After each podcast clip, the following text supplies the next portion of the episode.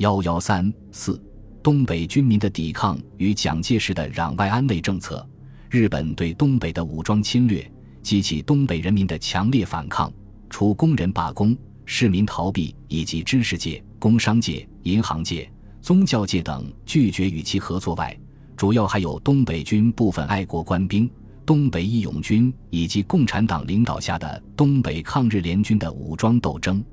日本发动侵略战争后，东北军基本上执行了不抵抗政策，但局部的抵抗时有发生。一九三一年十一月，日军进犯黑龙江，马占山率部抵抗，歼敌一个步兵连队和一个骑兵队，是为轰动全国的嫩江桥抗战。九一八事变后。由于黑龙江一带和苏联利益密切相关，日本不愿因此冒与苏联冲突的风险，对在黑龙江一带采取军事行动态度谨慎。关东军为达到占领黑龙江的目的，避开哈尔滨，用汉奸部队打头阵，沿陶昂铁路向黑龙江齐齐哈尔一带进攻。十月十日，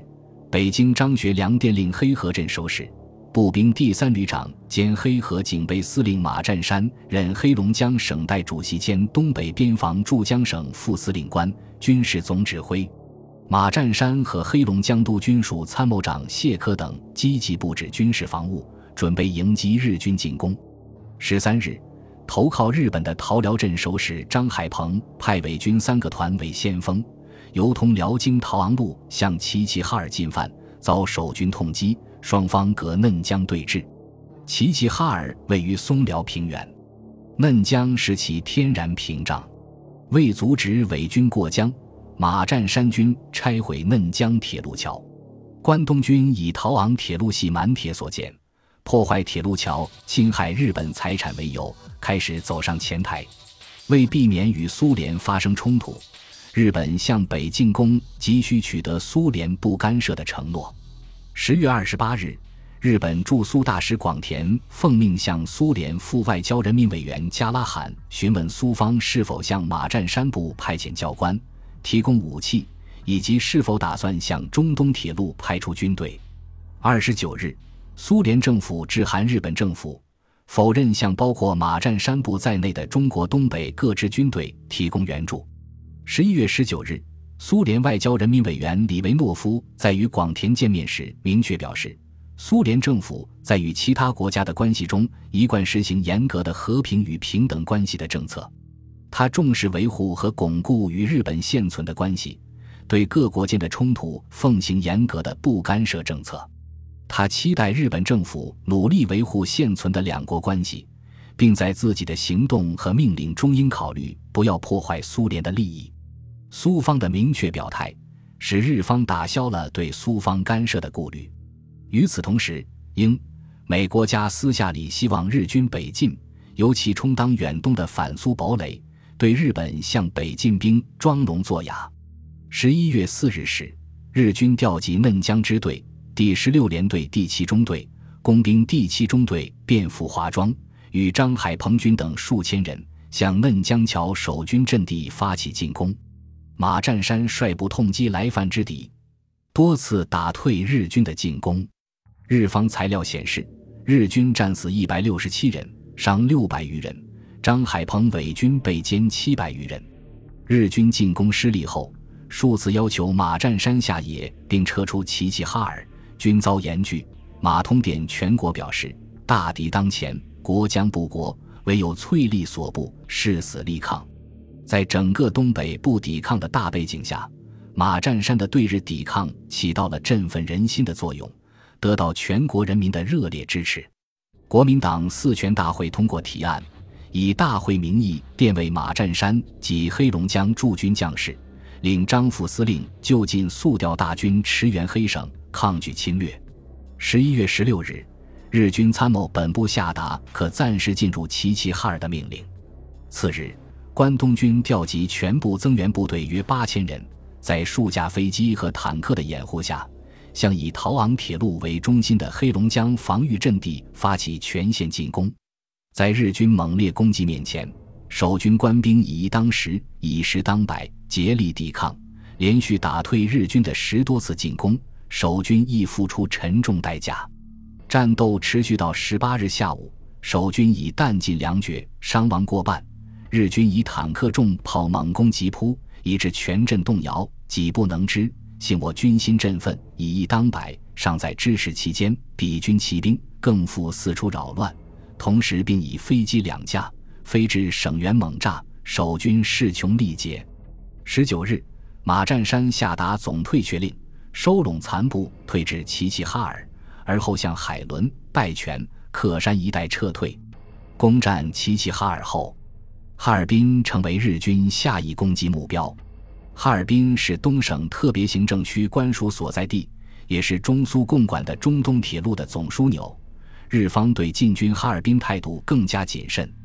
日本方面与苏方频繁接触，苏方重申实行不干涉政策，并提议缔结苏日互不侵犯条约。对此，日外务大臣后来不无感激地谈到：满洲事变当初，苏联政府虽标榜中立与不干涉方针。却同意由中东路运输日本军队，在呼伦贝尔事件时，对救援日本居留民做出了巨大援助。更有甚者，苏联政府鉴于事变之进展，于昭和六年末向我提议缔结互不侵犯条约。一九三二年一月二十八日，在确知苏联态度后，日本参谋本部批准关东军向哈尔滨出兵，日军两个旅团随即向哈尔滨进攻。二月二日。迫近哈尔滨近郊，伊兰镇守使、步兵第二十四旅旅长李杜联络丁超等，成立吉林自卫军，展开哈尔滨保卫战，抗战激烈。五日，在日军强攻下，自卫军损失严重，防地相继失守，被迫撤离哈尔滨，退往宾县、巴彦一带。哈尔滨被日军占领。不久，在宾县、海伦的吉林、黑龙江两省政府消亡。张景惠与西洽等组织东北政务委员会，公开降日。短短四个多月内，日军侵占中国从山海关至黑龙江总面积达一百多万平方公里的领土。九一八事变后，面对外敌入侵，南京国民政府和蒋介石坚持执行对外妥协政策，这和蒋介石攘外必先安内政策有重要关联。一九三一年十一月的国民党四全大会期间，蒋再三表白要抵御外侮，先要国家统一，力量集中。同月三十日又指出，攘外必先安内，统一方能御侮。为有国不能统一而能取胜于外者，故今日之对外，无论用军事方式解决，或用外交方式解决，皆非先求国内之统一。一九三二年一月十一日。下野后退居奉化老家的蒋介石，借用奉化五岭学校纪念周会上演讲的名义，发表《东北问题与抗日方针》一文，系统阐述了其事变以来所持的退让政策，宣称中国尚无实力可与日本一战，提出不绝交、不宣战、不讲和、不订约，为今日我国外交唯一之途径。四不政策实际成为此后数年蒋介石与日本周旋的基本方针。在举国抗日气氛高涨，当政者或奔走呼号，声言抵抗，或犹豫迁言，进口不言时，蒋介石的表态反映了其攘外必先安内的强烈信念。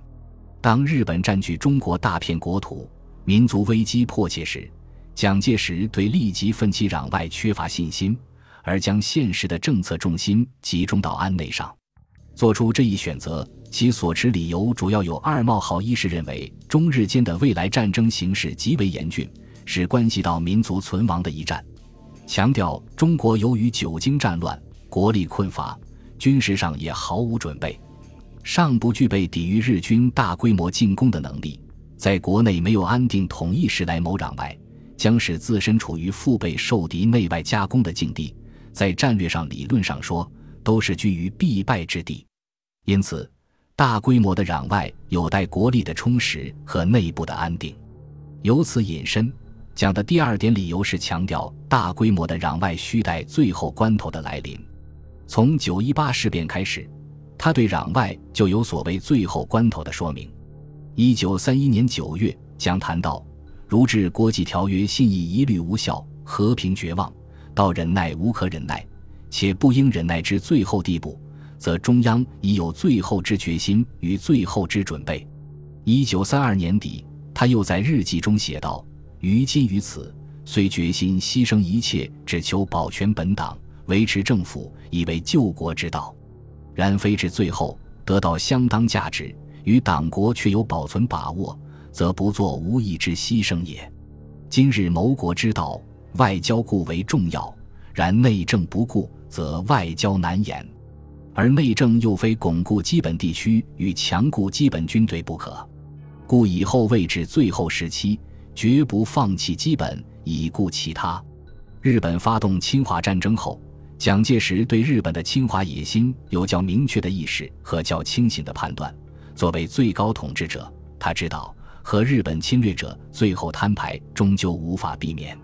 攘外必先安内的政策基点，毕竟立足于先安内。